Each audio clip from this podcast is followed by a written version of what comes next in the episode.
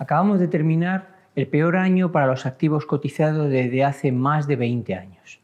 Las 10 principales clases de activos cotizados que abarcan más del 98% del dinero invertido en el mundo, es decir, renta fija americana y europea en sus tres principales variantes, soberana, investment grade y high yield, renta fija emergente y renta fija variable europea, americana y emergente, han acabado en negativo o planas. Nunca hasta ahora, ni en los peores años de la crisis había ocurrido esto. Hasta ahora al menos alguna clase de activos había sido rentable. La historia está llena de héroes y de villanos. Mayoritariamente los héroes son personas anónimas que han buscado el bien común por encima del particular, mientras que los villanos mayoritariamente han sido personajes públicos y dentro de estos políticos. Con gran parte de culpa sobre lo ocurrido en la economía este último año tenemos a varios personajes públicos, pero podemos destacar a dos de ellos por su nivel de influencia mundial, el presidente Trump y la premier inglesa May. Sus administraciones tienen tres características comunes. Son un perfecto carajal. Sus decisiones son erráticas y su partido parece una jaula de grillos donde cada uno corre en una dirección diferente.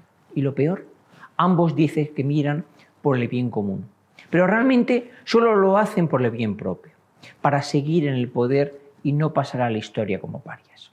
Lo anterior ha venido acompañado de algunos, pero todavía poco significativos signos de deceleración en la economía, fundamentalmente en Europa.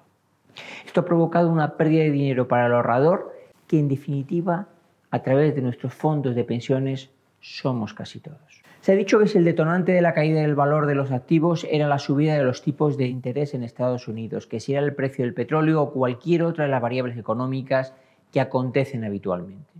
Pero realmente lo que más daño ha hecho a los mercados bursátiles han sido las decisiones políticas claramente erráticas, como por ejemplo la del presidente Trump de empezar una guerra comercial con los chinos, que de paso, digamos, los americanos nunca pueden ganar. Trump graba los productos industriales chinos, pero se olvida que Estados Unidos exporta 173 mil millones de dólares americanos de productos agrícolas y ganaderos. ¿Y saben quién es uno de sus principales compradores? Pues sí, ¿quién se imaginan? China. ¿Y saben a quién votan mayoritariamente los ganaderos y agricultores? Pues también a quien suponen, a Trump.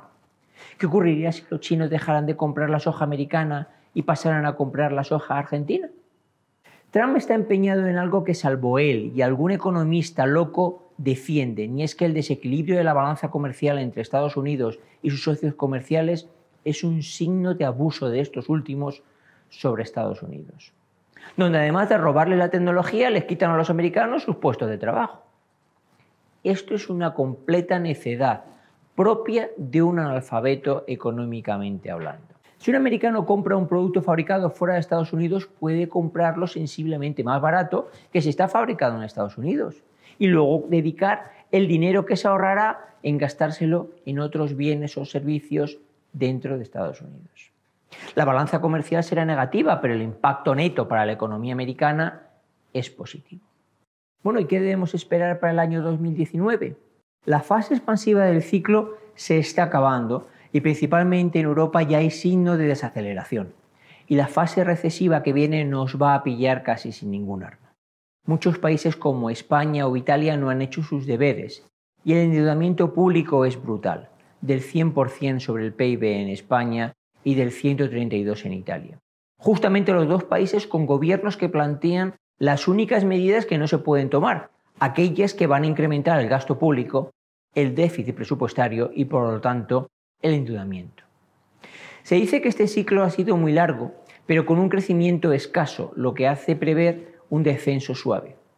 Nos cuesta verlo así. Fundamentalmente porque las gafas que se utilizan para este diagnóstico son gafas preparadas para el modelo económico pasado. Ahora, después de la gigantesca expansión cuantitativa realizada, tenemos una masa monetaria en circulación nunca vista hasta ahora que distorsiona completamente el mercado y por eso creemos que la profundidad de la fase recesiva del ciclo va a ser mayor de la esperada. También fomentada por las políticas erráticas de muchos países como Estados Unidos, Inglaterra, Italia o incluso España. Esperamos que el 2019 sea un año de transición donde el crecimiento se amortigüe mucho para acercarnos al 2020 que prevemos que será un año malo en términos económicos. Para la renta fija, el 2019 seguirá siendo un año malo, mientras que esperamos que la volatilidad sea el factor que reine en los mercados de renta variable.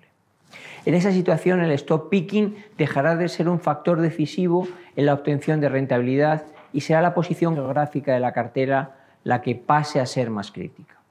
Si estáis interesados en nuestros vídeos, os invito a que os suscribáis a nuestro canal de YouTube y además si estáis interesados en este informe lo podréis descargar como un enlace a este vídeo y en nuestra página web.